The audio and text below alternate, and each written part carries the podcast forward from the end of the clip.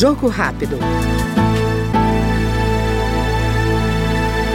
O deputado General Girão, do PL do Rio Grande do Norte, voltou a defender a proposta que amplia os casos do chamado excludente de licitude para policiais e a integrantes das Forças Armadas que atuem em ações subsidiárias e de garantia da lei e da ordem.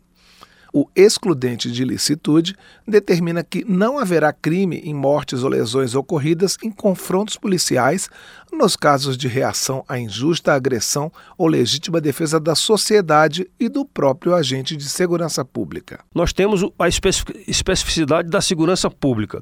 É, nós temos efetivos policiais menores do que a gente precisaria. Quase todos os estados têm esse problema. Então nós precisamos ter mais efetivos.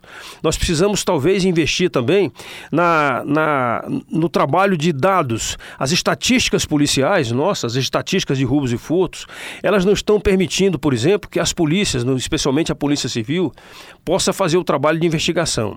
Outro aspecto, é, é importante que a Polícia Militar e a Polícia Civil possam fazer a investigação e levar o criminoso à cadeia.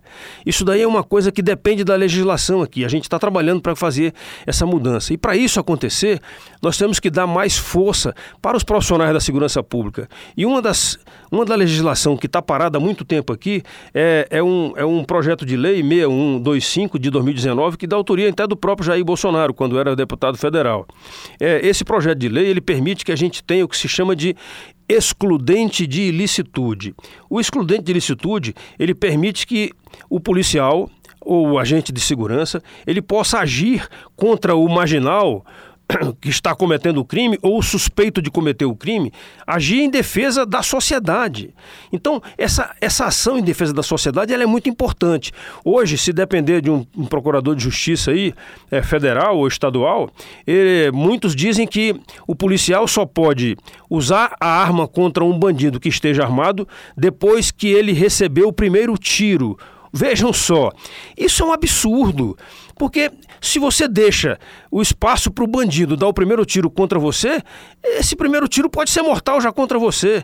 Então, uma pessoa que está armada no meio da rua, armada com uma arma qualquer, arma de porte pequena, né, uma pistola, um revólver ou um fuzil, esse cara está à margem da lei. Esse cara está pronto para usar a arma contra você, policial. Você tem que ter o direito de se defender.